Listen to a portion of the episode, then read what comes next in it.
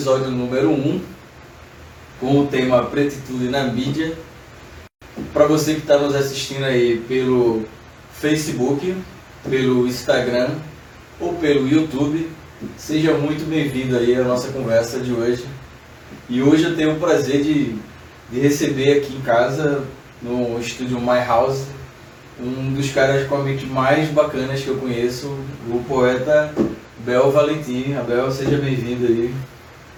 Obrigado, Bruno. Boa noite. Boa noite a todas e todos. Boa noite a todos.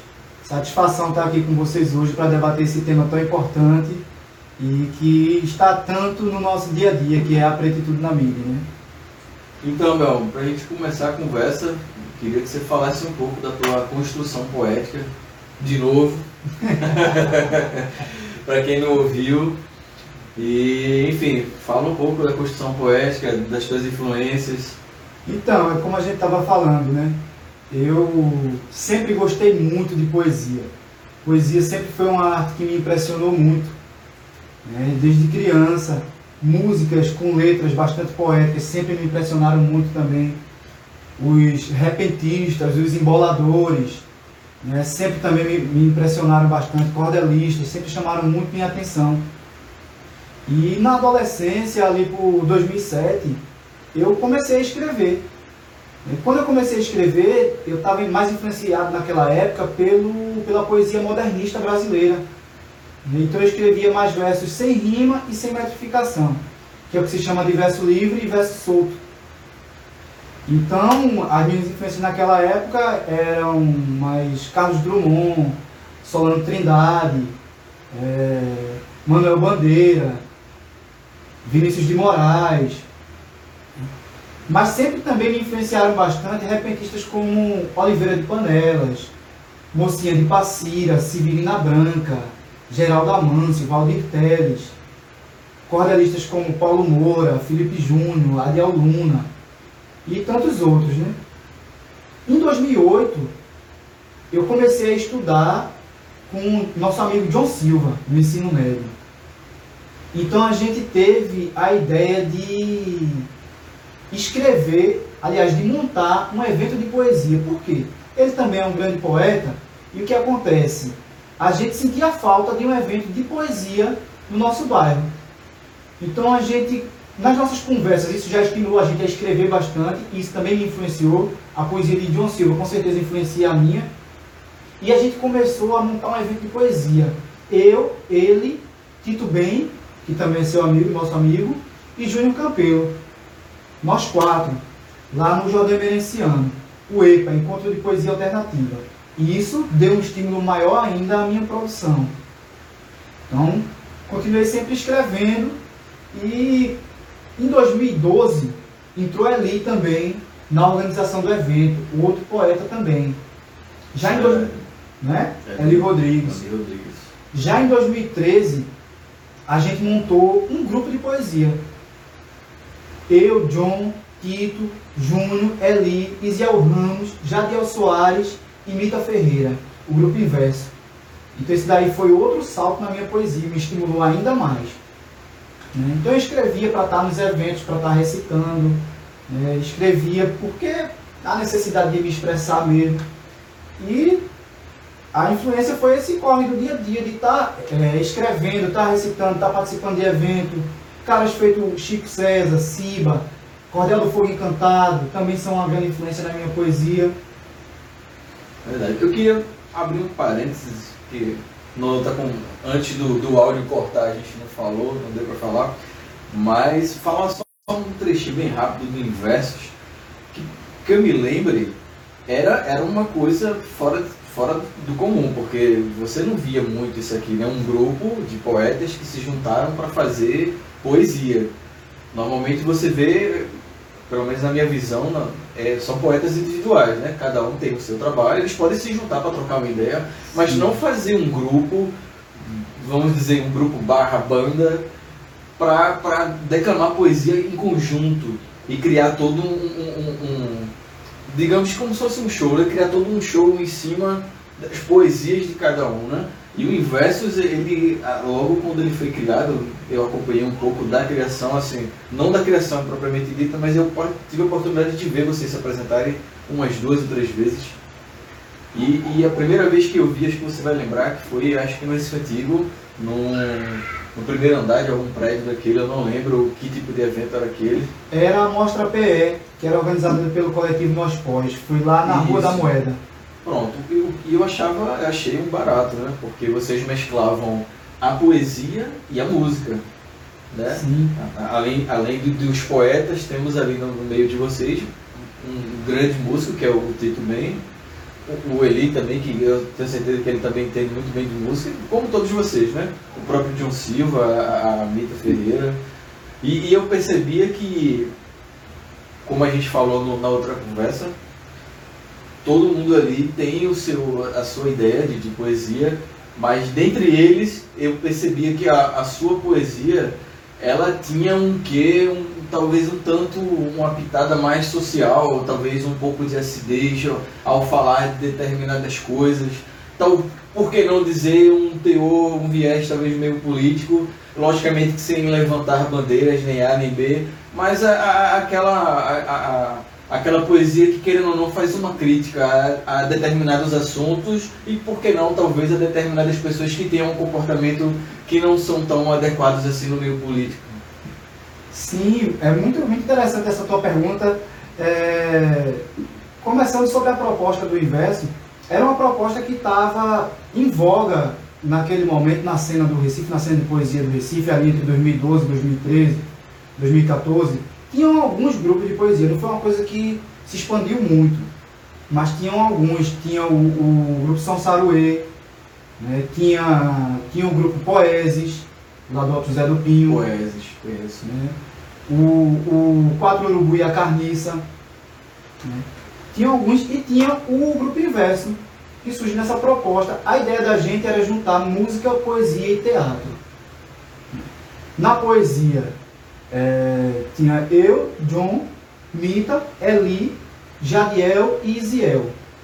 Na música, tinha Tito, Mita, Júnior e Jadiel, que são músicos. E no, na parte teatral, tínhamos todos nós. Né? Então a gente procurava fazer essa, essa mistura dessas três expressões artísticas.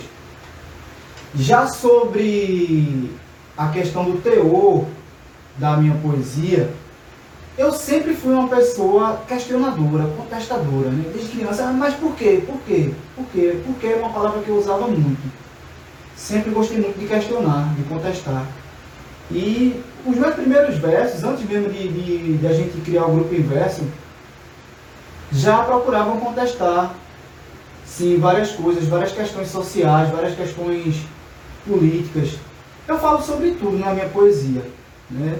Falo sobre a vida em geral. E não dá para você falar da vida sem em algum momento tocar na questão política, porque a política move a nossa vida. Verdade. Mesmo que não seja uma política institucional. Né? Eu não levanto bandeira de nenhum partido institucional, mas eu levanto algumas bandeiras sim. Né? Eu levanto a bandeira da classe trabalhadora, das classes trabalhadoras. Eu levanto a bandeira dos povos pretos. Né? Essa, essas são essas bandeiras que me cabem e são essas que eu, eu levanto hoje. E eu acho muito bacana isso, porque a, a, normalmente quando você escuta alguns poetas, normalmente eles estão falando de amor, não que não deva falar, né? lógico, eles estão falando de amor, de vivências, de histórias. E quando você pega uma poesia, eu chamo de ácida, mas talvez não seja o melhor adjetivo a dar, mas quando você pega uma poesia que, que, que te faz pensar, eu acho muito massa, né? Uh, atualmente eu percebo que você está muito mais atuante no Instagram, falando, é, compartilhando com a gente mais as suas poesias, não só em vídeo, mas também é, em digitado, né, para que as pessoas possam ler.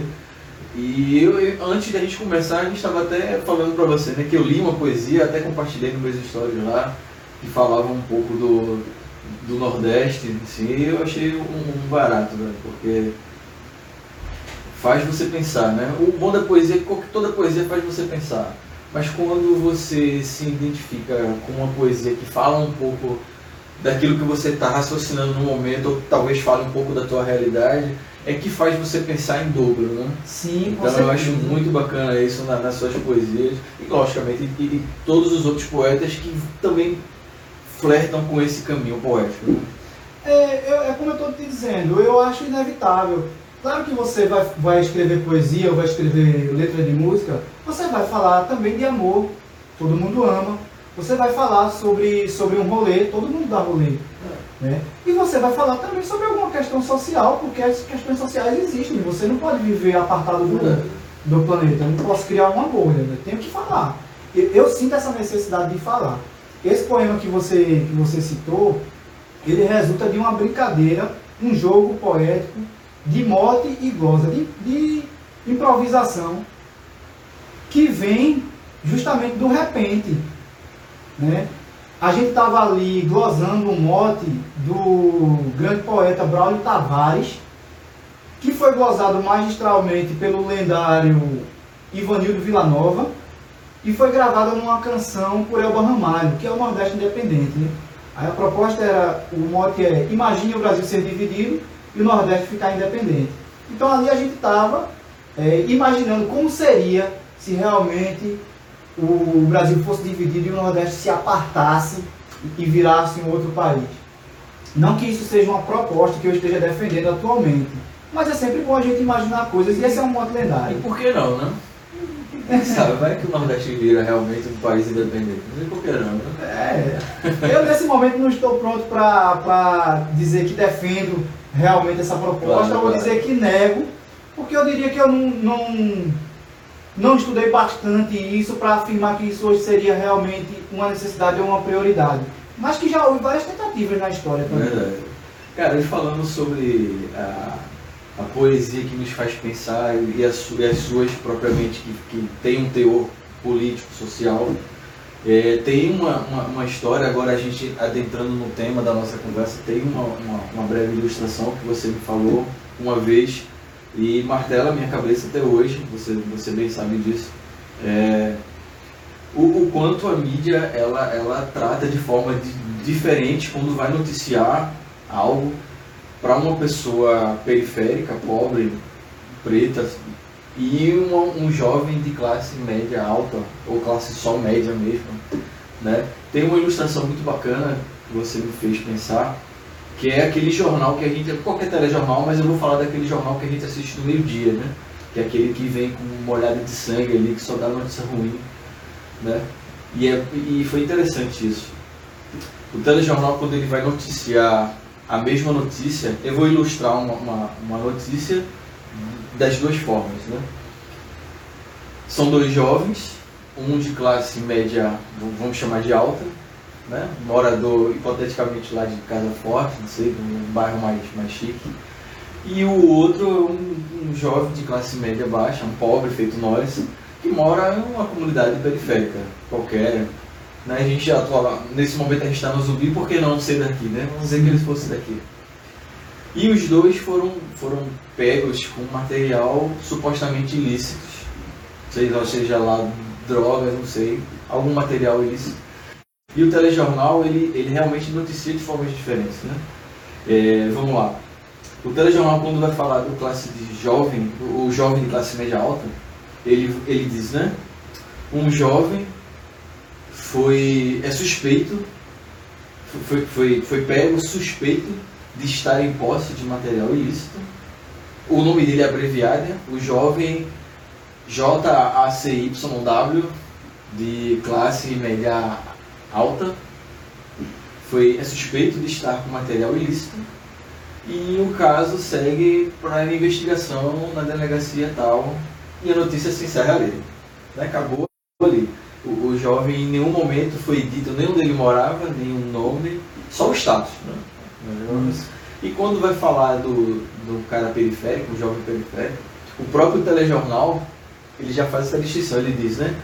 Um jovem José da Silva, seja lá qual é o nome dele completo, dá o nome completo do cara, morador da rua, tal, do bairro tal, foi pego em flagrante com material ilícito, ele até diz que seja lá droga, qual for, e desceu pro hotel. O cara não teve, não teve, eles nem falam se houve investigação, ele automaticamente desceu pro hotel. E, e essa ilustração que você me, me, falou uma vez me fez pensar muito, porque o, o mesmo telejornal que, que tenta pregar uma igualdade é o mesmo que faz a distinção entre classe A, B ou C, ou pessoas de determinada cor ou não. E, e, e, enfim, foi isso que me fez pensar e foi isso que a gente, quando a gente teve essa conversa que foi um pouco mais para dentro, foi basicamente nisso que a gente pensou nesse tema da nossa conversa de hoje. Então, com base nessa ilustração que eu tentei dar, queria que você desse uma explanada sobre isso. É, cara, é como você falou, né? Quando é, é presa uma pessoa. Eu diria que a, as duas questões aí influenciam bastante, tanto a questão de classe quanto a questão de raça. Certo? Quando é presa uma pessoa, presa ou detida uma pessoa branca e de classe média ou rica, seja, seja qual for o crime que ela supostamente tenha cometido, ela é tratada de jovem ou senhor de idade, homem, não se diz o nome, diz o status, né? Trabalha com tal coisa, é advogado, é engenheiro ou, ou, é estudante, né? Foi detido, suspeito de tal coisa. Quando é uma pessoa preta e periférica, o primeiro nome que eles já dizem é traficante. Traficante é preso por policiais, preso em flagrante por policiais, portando tal quantidade de armas e tal quantidade de, de drogas. Né? E se essa pessoa, por acaso, se defende na entrevista dizendo que não é culpado, que é inocente, o apresentador do jornal tende a zombar dela, a debochar dela. É, eu já percebi isso já. É frequente isso. Então, eu acho que essa é uma questão até maior do que o jornal, do que o telejornal. Eu tô, eu, eu tô lendo recentemente um livro da, da antropóloga Marimba Anne, um livro chamado Iurubu, uma crítica africano-centrada do pensamento e comportamento cultural europeu. O que é que ela defende? a raiz do racismo ela vai encontrar, entre outras coisas. A raiz do racismo. E qual seria a raiz do racismo, segundo Marimba Ana? Uma visão que eu concordo bastante. O europeu, ele tem uma necessidade cultural de dominar a tudo e a todos. Para justificar esse domínio a tudo e a todos, tanto justificar internamente quanto justificar externamente, justificar para si próprio e justificar para os outros povos que vão ser dominados, eles precisam se colocar à imagem do modelo de tudo que é bom, enquanto a imagem de todos os outros povos é o modelo de tudo que é ruim. Então, a partir daí, o europeu branco estabelece que a pessoa branca europeia é boa, bonita, inteligente, virtuosa. Todos os outros povos são ruins, burros, preguiçosos, feios. Né? Então, disso daí se ramifica todas as representações dos povos europeus, ou de seus descendentes, ou povos que pareçam mais com ele, que sejam brancos, e também a representação de todos os povos que não são europeus e que é, é, são descendentes e mostram já na sua aparência, a descendência de qualquer outro povo que não seja europeu. Então aí ele tem a necessidade de tudo que for branco na mídia ser bom e tudo que for preto, no caso do Brasil, ser ruim. No caso do indígena, ele já nem fala tanto sobre indígena, ele já invisibiliza que é para poder destruir à vontade sem ninguém se importar.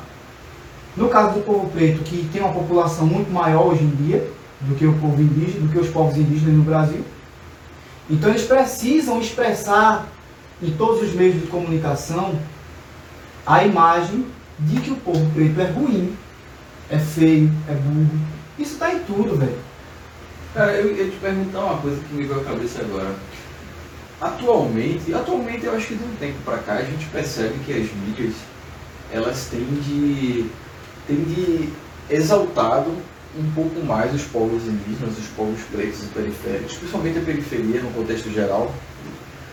Mas parece que, de certa forma, aquilo é para não sei se justificar ou talvez para mostrar que a mídia também é para, para, para a periferia.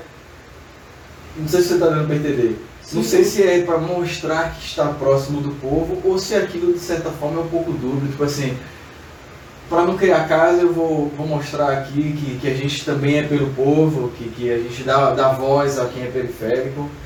E, mas na, na realidade, a realidade na verdade não é essa, né?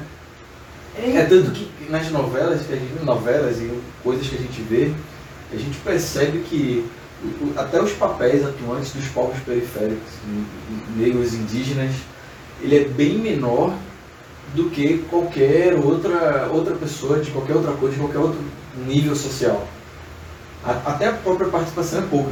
E ultimamente a gente percebe, pelo menos eu tenho essa visão, posso até estar errado, de que isso tem se tornado mais atuante, mas não porque em algum momento houve a consciência de que isso é um erro, mas meio, parece mais uma forma de justificar que, opa, o pessoal tá, tá reclamando demais, bora, vamos aliviar aqui, que é para não, não, criar caso com a gente. Então, eu, eu concordo com, com essa sua análise. Eu diria que esse, essa flexibilização da mídia nesse ataque aos povos pretos, em algumas partes, né, ela se deve justamente ao fato de que a gente conseguiu nos últimos anos, com, com a maior democratização do acesso à internet, a gente conseguiu muito acesso. Então a gente consegue também falar sobre nós, a gente consegue também movimentar e boicotar certos sistemas até certo ponto. Né? A gente consegue é, é, é, é, boicotar certos programas até certo ponto. A gente consegue se afirmar mais, fazer um, programa nosso e, e, dizer de nós para nós. Então, para não, pra, é, é, não parecer tão ruim, como você disse, para passar uma imagem de que é democrática e de que está ali para todas e todos, o que é que eles fazem? Eles colocam algumas pessoas, colocam mais pessoas pretas para aparecer na, na internet, na internet, na TV, nos filmes. Isso, Mas, isso te interrompendo, isso, isso eu não quero dizer que é, é nós, me coloco também no meio, nós não, não estejamos conquistando esse espaço.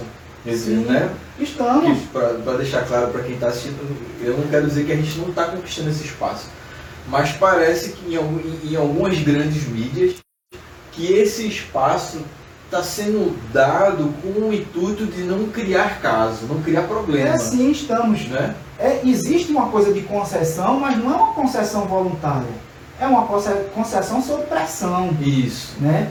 E essa concessão ela vem nos termos deles. Como você disse, os papéis de pessoas pretas nas novelas são papéis menores. Eu diria que além de ser papéis menores, são papéis estereotipados.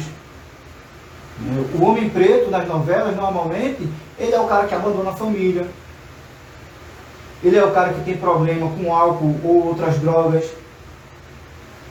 Ele é o cara que se envolve em conflito com a lei. Ou ele é um malandro preguiçoso. A mesma coisa, a mulher preta, ela é representada mais como uma empregada.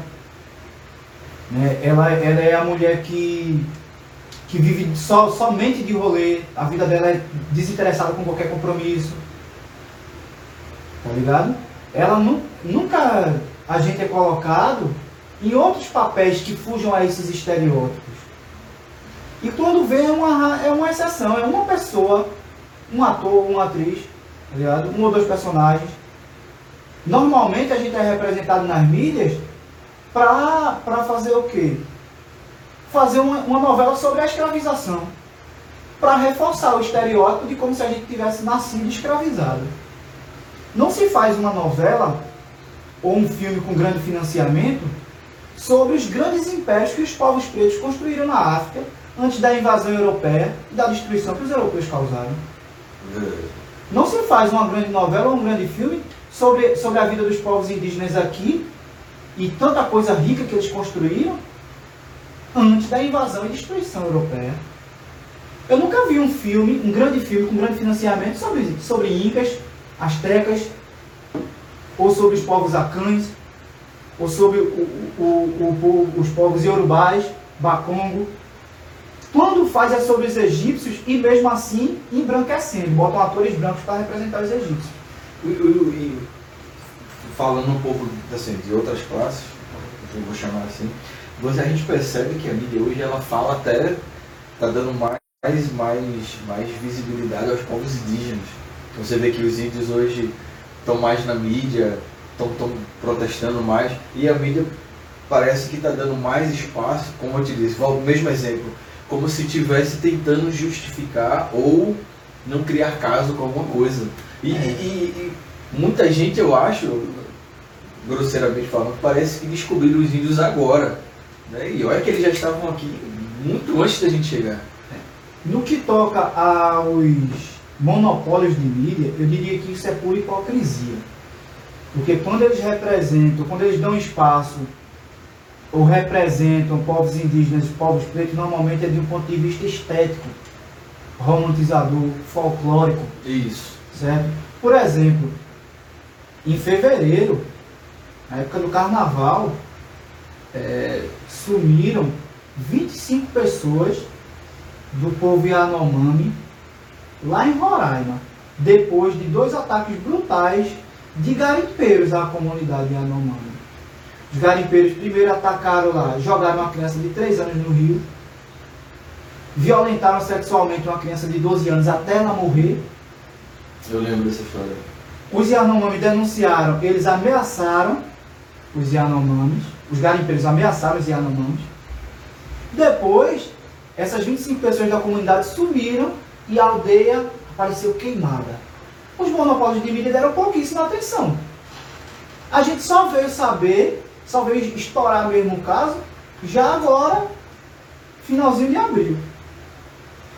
Já agora no finalzinho de abril para o começo de maio. E isso porque as pessoas começaram a cobrar mais, né? Porque como, como você, mesmo, como você mesmo ilustrou, como, como é, as pessoas estão muito mais, mais tem muito mais acesso hoje à notícia, à notícia rápida, que é né, rede social e tal, começaram a cobrar mais. E a próprio, o próprio jornal percebeu que ele precisava dar essa atenção, porque senão ia, ia acabar sendo taxado de conivente, porque ó, tá, você não está não tá dando foco aquilo que deveria se dar foco para estar tá enaltecendo notícias sem nenhum sentido. É, pô, aí vai dar notícia de que fulano de tal, o socialite, a socialite fulano de tal casou com o empresário ciclano, o, o artista Beltrano tomou uma água de coco numa calçada do Leblon. Você lembra tá daquela conversa que a gente teve, acho que é um, um mês passado, sobre aquela aquela a, a, a traficante lá, o boizinha lá que foi pego na Cracolândia lá. Você lembra dessa história? A gente conversou sobre isso um dia desse. Cara, tá me fugindo a memória agora, velho. Era uma, uma, uma influencer do Instagram lá que sim, sim. era associada ao tráfico. A gente até falou sobre isso, que a, se fosse uma pessoa periférica, talvez, na mesma situação, a mídia ia escrachar, né? Ia, um cara traficante, perigosíssimo. A mina de classe média alta, digamos assim, era influência, né? Tinha um, um, uma estética apresentável. Foi presa, você lembra dessa história? Presa em poder de drogas. E a galera começou a enaltecer ela, mesmo ela tendo o mesmo nível de tráfico, meio, o mesmo. O, deveria ter o mesmo tratamento que um traficante comum tem, você lembra dessa história? É, cara, mas é o que eu tô, que eu tô dizendo, nunca vai ter, velho. Dentro do capitalismo e dentro da, da sociedade baseada em filosofias ocidentais, europeias, nunca vai ter o mesmo tratamento. Porque a base da cultura europeia já é ela ser o modelo de tudo que é bom e todos os outros serem modelo de tudo que é ruim. Se um Estado nacional dispensar o mesmo tratamento aos povos brancos e aos povos pretos e indígenas, ele está indo de encontro a essa cultura. E são as pessoas brancas, majoritariamente, que estão no poder. Elas não vão de encontro à própria cultura delas. Não vão, não tem a mesma, não tem a mesma solidariedade, não tem na avaliação dos monopólios de mídia, das grandes empresas e da maioria das pessoas brancas, pessoas pretas e pessoas indígenas não têm o mesmo valor. A vida não tem o mesmo valor. Você pode ver, há alguns anos atrás, com a guerra na, na Síria, com a, com a guerra na Líbia, depois do golpe financiado e orquestrado pelos Estados Unidos do governo Obama, muitas pessoas pretas fugiram de vários países da África, não só desses dois, da Somália, fugiam e tentavam se refugiar na Europa. Um milhão e pouco de pessoas tentando se refugiar na Europa. A maioria dos chefes de Estado da Europa dizia na mídia que estava tendo uma crise de imigração. Porque a Europa não podia, o país dele não podia comportar aquela quantidade de pessoas que estava vindo, um milhão e pouco. Estourou a guerra entre Rússia e Ucrânia aí em fevereiro. Mais de 3 milhões de pessoas ucranianas já, já foram para a Europa Ocidental. Ninguém disse que não podia suportar, ninguém disse que tinha crise de imigração. Receberam de braços abertos, já dando emprego, já dando alojamento, dando abrigo, com, com alguns problemas que também acontecem, né, de gente querendo se aproveitar de, de refugiados, sempre tem também, mas mesmo assim, majoritariamente eles receberam de braços abertos. Por que, que eles não podiam receber um milhão e pouco de, de africanos, pretos, e podem receber mais de 3 milhões de ucranianos brancos? Será que tem uma crise de imigração? Ou é uma crise racial? Esse é o modus operandi da sociedade europeia ocidental. Ela não vai dispensar o mesmo tratamento a mim, por exemplo, mesmo nós dois que somos periféricos, ela não vai dispensar o mesmo tratamento a você e a mim. Não vai. Não vai dispensar o mesmo tratamento a você e a mim num mercado, numa loja, numa abordagem policial. Não vai. Mesmo que a gente esteja juntos, o tratamento vai ser diferente. Porque ela já está condicionada a pensar isso. As religiões africanas, elas são o quê? Demonizadas. Verdade, cara. Por que, que, por que, que no Brasil, que é um país majoritariamente cristão, as religiões africanas são demonizadas, os orixás são demonizados e os deuses da mitologia nórdica não são? Por que, que as pessoas se escandalizaram com a, a escola de samba Grande Rio ganhando o carnaval com um enredo sobre Exu e não se escandalizam com o deus nórdico Thor nos grandes filmes de Hollywood. Saca? É uma questão muito mais abrangente do que o telejornal, velho. Por que, que não se produz um filme, porra? Por que não se produz um filme sobre, sobre, sobre os impérios e Urubais, velho? com grande financiamento. Essa, essa questão de, de, tratamento, aconteceu uma, uma situação comigo uma vez, foi muito tempo isso. Eu estava ali no 13 de maio, perto da Biblioteca Pública do Recife. Sim. Né? E eu estava sentado na, na época, trocando uma ideia, conversando, né? Lá, sentado lá no chão, conversando. E tinha mais na frente, tinha uma outra turma um pouco mais elitizados, do, obviamente, do que eu sentado ali. E na época tava aquela aquela tinha chegado um monte de alunos novos na, na academia de polícia daqui do estado, né? Você lembra Sim. que aqueles de boné laranja? E eu lembro que eu estava sentado ali e veio aquela aquela trupe, né? Aquela, uns, tinha uns oito assim, e vieram nos abordar fazer aquela revista, todo mundo já levou o, o, o aquele. O famoso baculejo. Baculejo, né? Foi meu, meu primeiro baculejo, né? Meu primeiro baculejo a gente não esquece, né? Foi meu primeiro baculejo ali. E o cara foi extremamente grosseiro, cara, comigo, assim. O cara mandou eu colocar os. entrelaçar os dedos e me apertou e me sacolejou, colocou a mão no meu bolso. E parecia realmente, eu, eu tava vestido como se eu realmente tivesse alguma coisa, né? Você, ah, Tava eu e uma, e uma namorada na época, uma, uma namorada que eu tinha, e ela sofreu o mesmo tipo de tratamento que eu sofri. E a gente, e eu lembro que a gente perguntou para ele, foi que aconteceu? Não, nós estamos fazendo o nosso trabalho, fica calado. É, porra. Mais na frente, mais na, parece mentira, mais na frente, mais na frente, tinha um outro grupo de, de jovens lá sentados que não estavam vestidos da mesma forma que eu estava. Não que eu estivesse mal vestido, mas eu estava do jeito que eu queria estar. Mais na frente tinha um outro grupo de jovens lá sentados. Deviam estar estudando perto ali, não sei, na escola. Eles passaram direto. É, com certeza a questão de classe ela influencia muito. Ela influencia muito. Agora, a questão de raça, ela é, ela é definidora. Com certeza. Tá ligado? Ela é determinante do tratamento.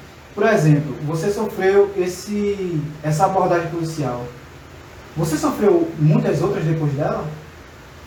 Não. A maioria dos homens pretos da nossa idade sofre isso direto, velho. Constantemente. Tá ligado? Aqui no bairro a gente vê isso acontecer. é direto. E o cara não precisa. E o cara Bastou não precisa estar fazendo passar nada. normal, eu já vi isso acontecer aqui perto, normal na sua moto ali, É. indo pro trabalho, alguma coisa. Os caras nem educadamente falam, bora, bora. Bora, bora, bora. Desce. Mas a questão, voltando à questão da mídia, o que acontece de alguns anos para cá, a gente está conseguindo mais acesso à internet, então a gente está começando a produzir nossa própria mídia. Isso é um contraponto importante. Isso é um contraponto importante. A gente não pode, não adianta a gente somente exigir que as TVs botem pessoas pretas lá, contratem pessoas pretas. Não, porque ela vai contratar de maneira estereotipada. Vai contratar um ou outro de maneira estereotipada. Tá ligado? Que os filmes, que os cineastas façam filmes, cineastas brancos façam filmes sobre. A gente é que tem que falar, velho. É nós falando sobre nós para nós. E para quem quiser ver e ouvir. Tá ligado? Verdade. Então, com esse acesso maior à internet, a Não gente adianta consegue. alguém querer contar uma história que não viveu. Tá ligado? Verdade. Então, porque quando a gente fala também sobre nós, a gente pode fugir aos estereótipos. Eu posso passar a não falar também somente sobre as abordagens policiais.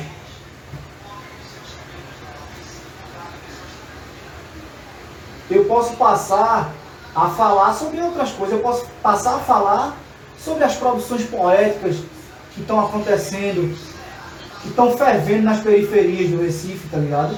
Feita por pessoas pretas, tá ligado? Eu posso, eu posso começar a falar sobre o recital Boca no Trombone, que movimenta as pessoas pretas e periféricas na zona norte do Recife.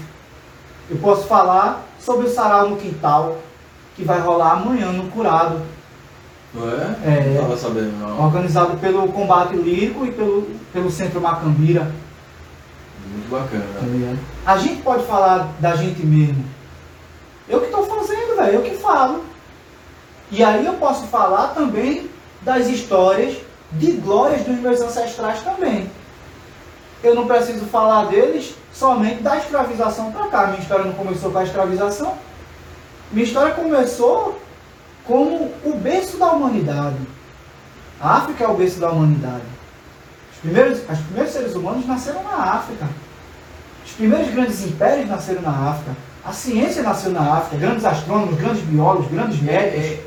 É, é curioso porque você percebe que não só filmes, como novelas, como histórias, elas para falar do povo africano, do povo meio periférico, parece que eles têm que realmente contar uma história triste para poder mostrar de que ele conseguiu né, crescer ou prosperar. E na verdade eles já eram prósperos. Não Pois houve- é, velho. a, a tristeza começou quando outros povos vieram interferir na vida deles. Isso, porra. O que, é que acontece na- na- nas grandes mídias?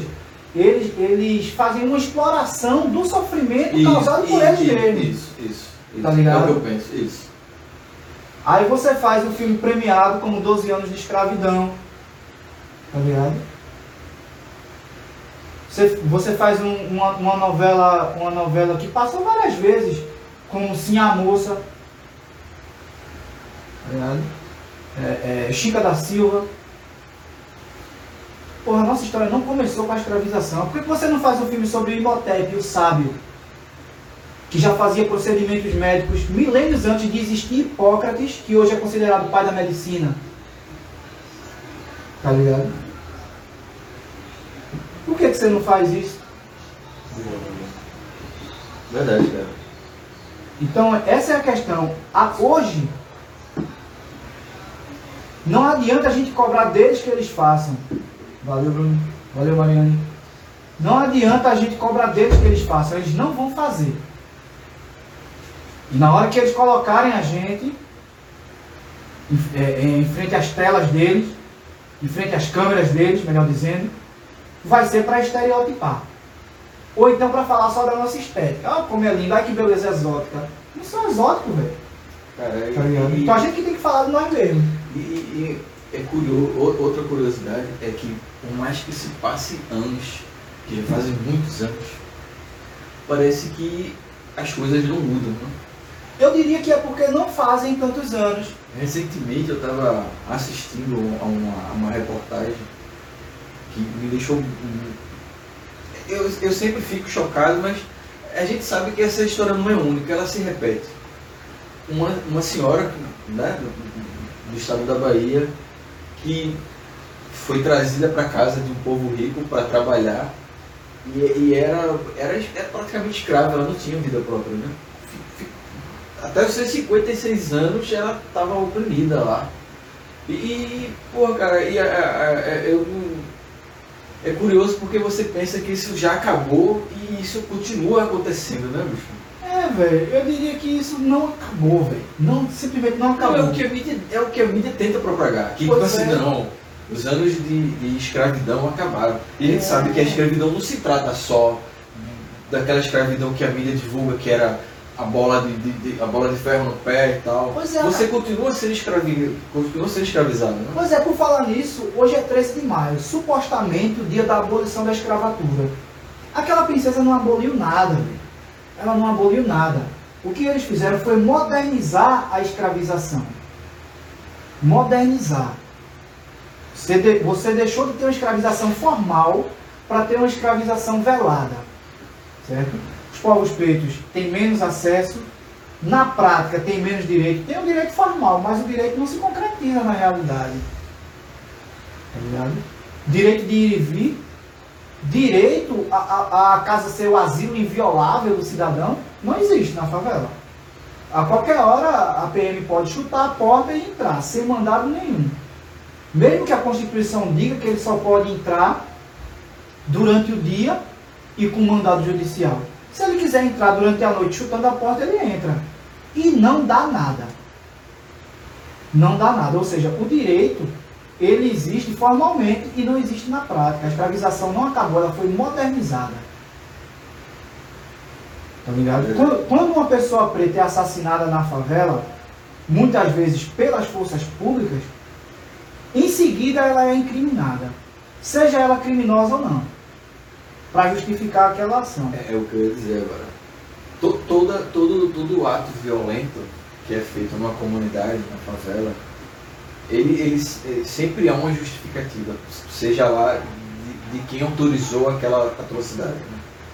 Pois é, velho. Ah, é, como a gente vê essa, essas invasões nas comunidades com o intuito de acabar com o tráfico né, é, é, sempre, sempre acontece de ocorrer é, perdas de famílias, de pais de família, de crianças, é, e sempre é justificado e nunca é do poder público o, o, o, o dizer, a autorização daquela bala que tirou a vida de alguém. É porque o intuito não é acabar com o tráfico.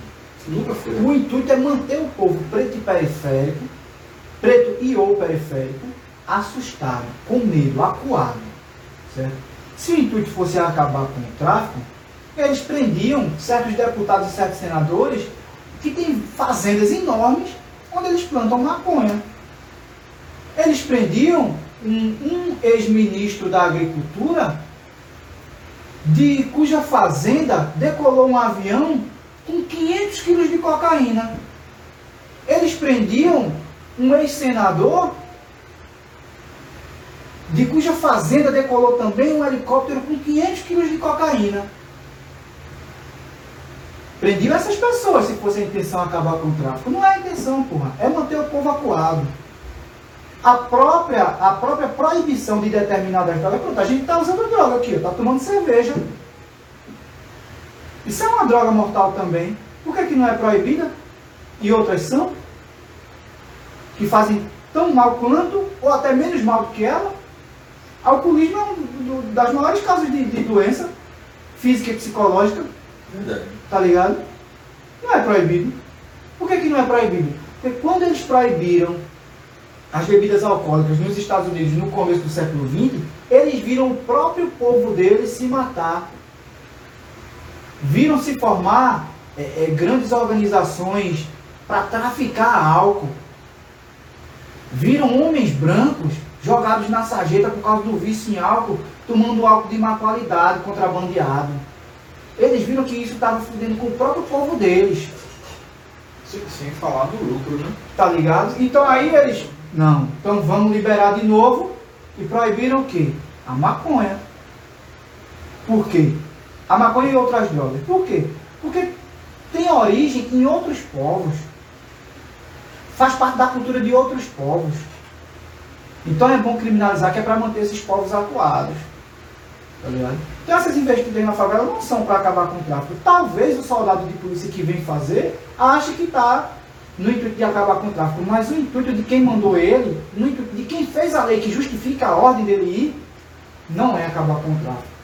E voltando à questão da escravização, de ela não ter acabado, os grandes latifúndios escravizam ainda hoje, velho, com relações de trabalho abusivas ou até com a, escravização é, é, propriamente dita.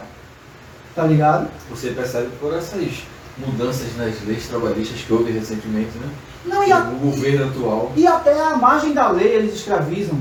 Certo? O, o Ministério Público, o Ministério do Trabalho, cansa de, de, de resgatar pessoas em situação de trabalho escravo para latifundiário, velho. Trabalhando pra, sendo escravizado por latifundiário.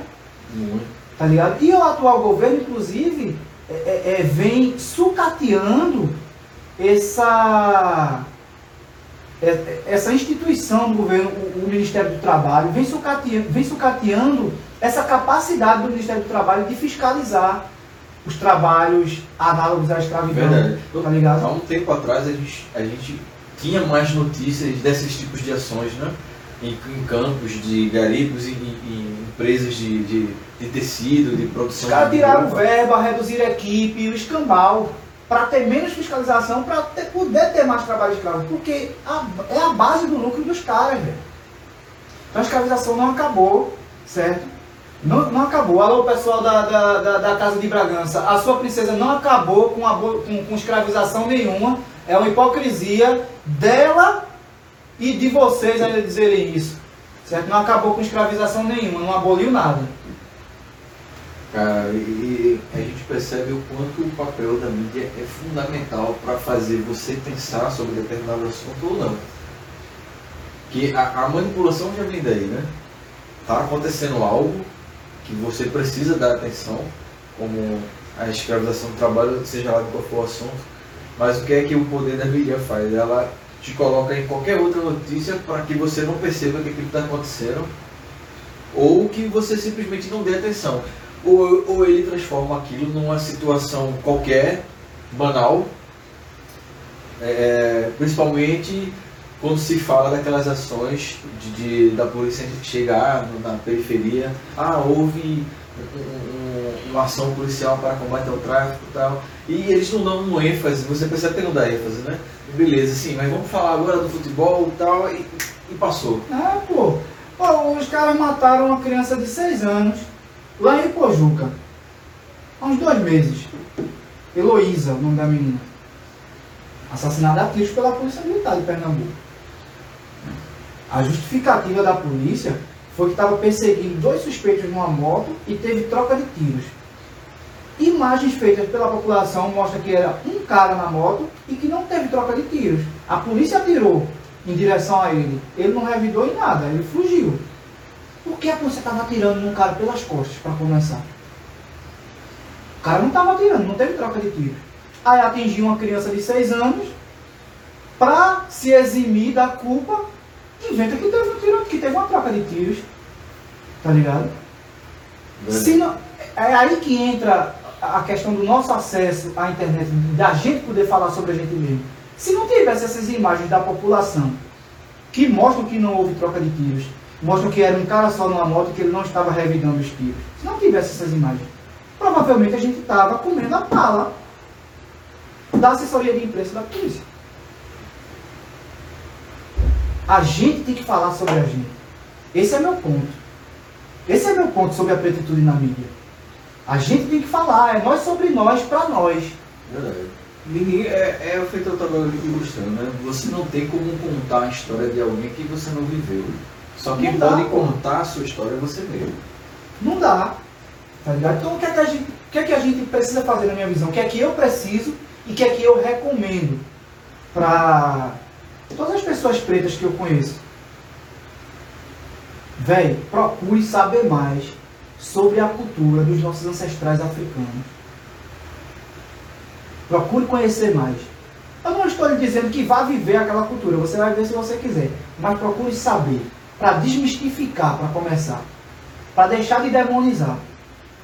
Certo? Procure jogar uma capoeira. Eu queria jogar capoeira quando eu era criança. Meu pai dizia que era negócio de maloqueiro. Tá? Não que- deixava. Fora que, fora que, como você falou, é interessante você procurar saber, porque não é, a história não é só feita de sofrimento.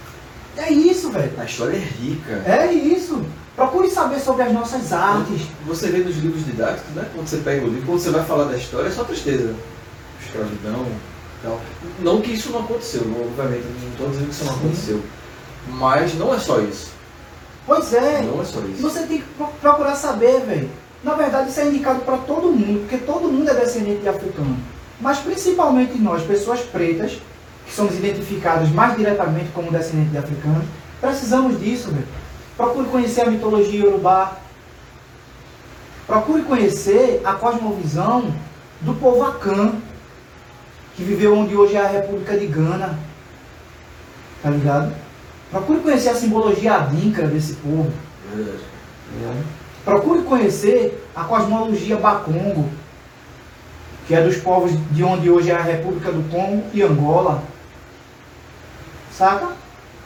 Procure conhecer os Yorubás, que é de onde hoje é a Nigéria. Procure conhecer Kemet, que aqui a gente chama de Egito, mas eles sempre se chamaram de Kemet. Procure conhecer Kemet por uma lente que não seja de Hollywood. Cara, eu lembro de um filme que você me indicou. Steven Biko.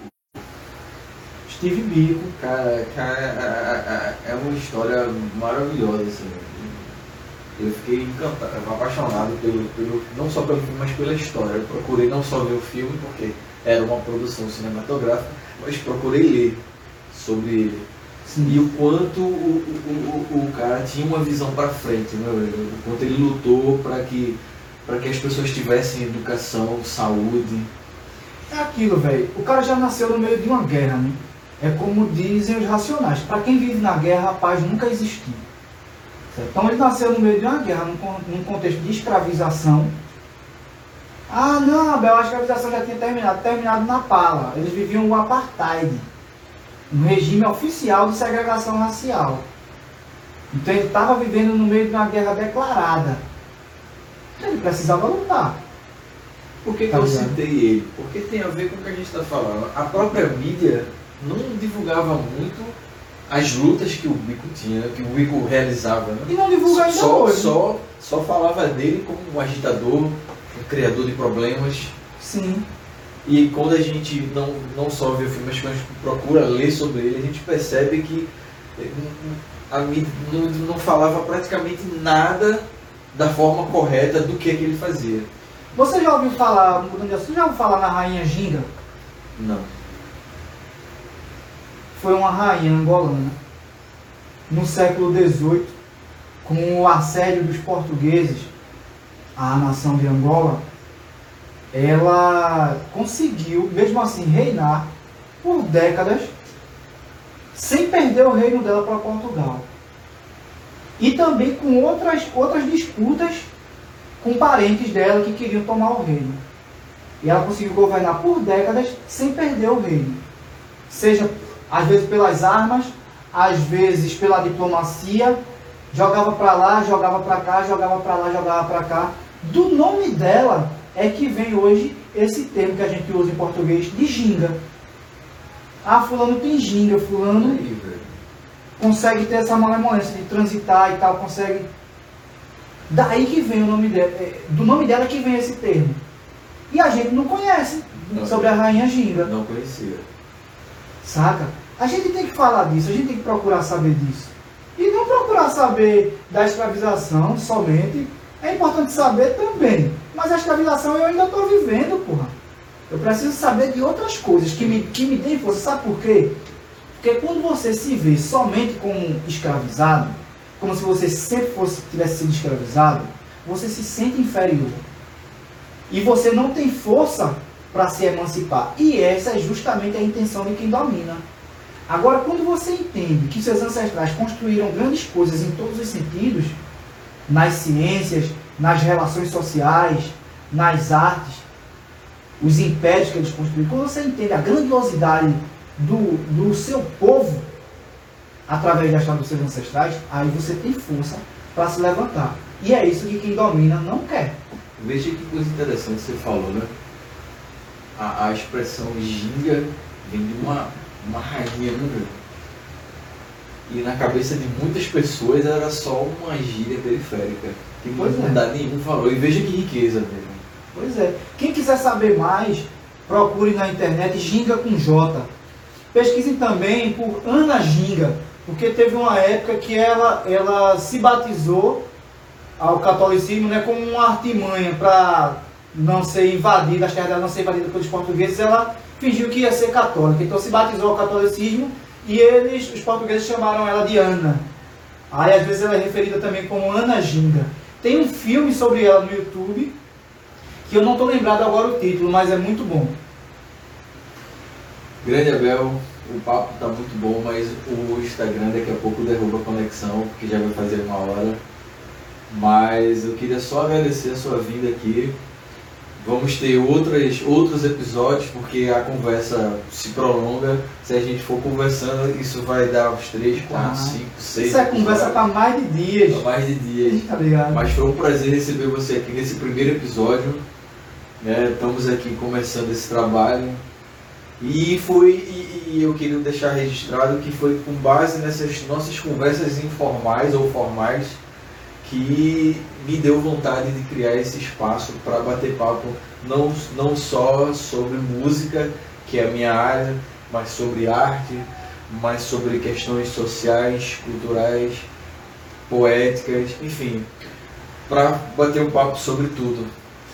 É. E, e, e, assim, foi nessas conversas que a gente teve, para que fique registrado que a gente sempre que tem oportunidade, você sabe, a gente sempre está conversando sobre alguma coisa, que, que, que esse canal surgiu, então você é um pilar bastante importante na construção desse espaço de canal.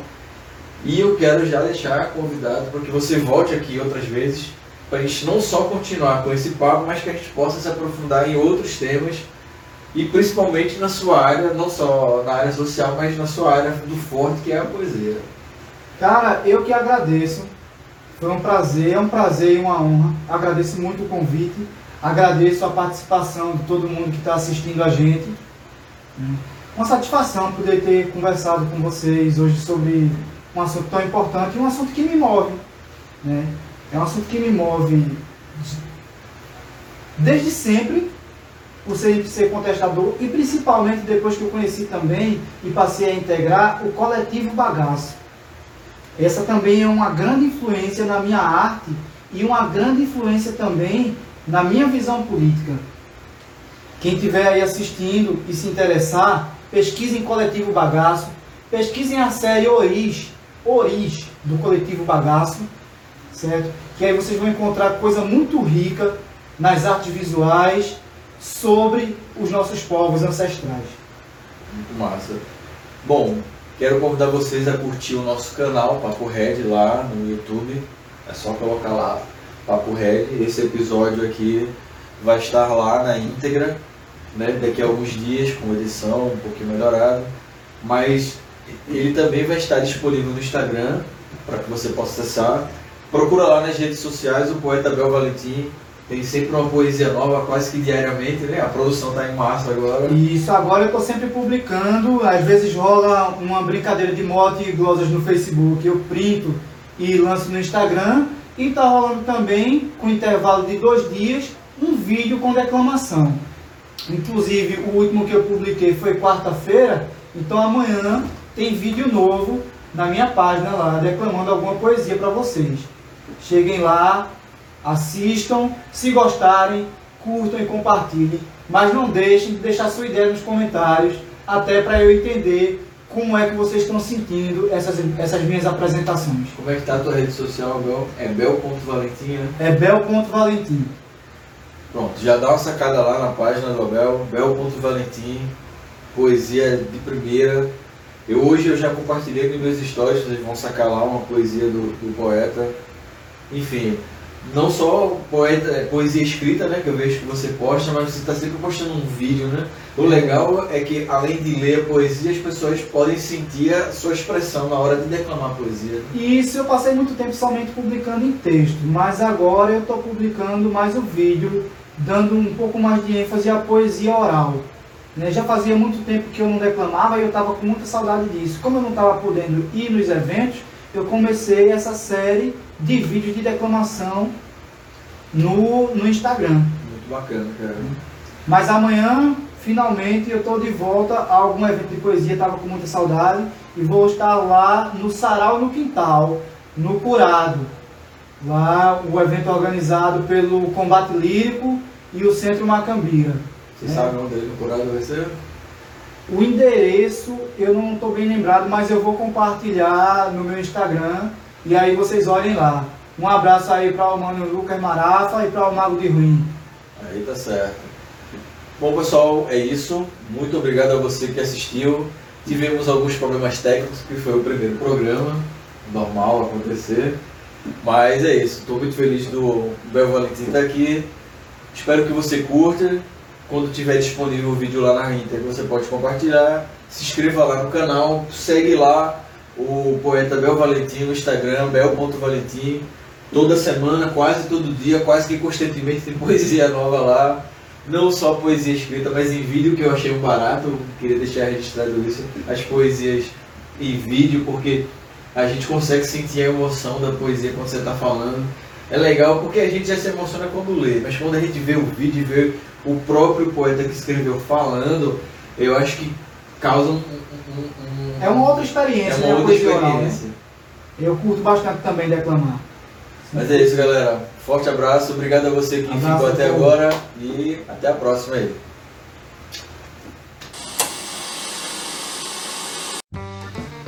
Acontece nos melhores programas. É, acontece.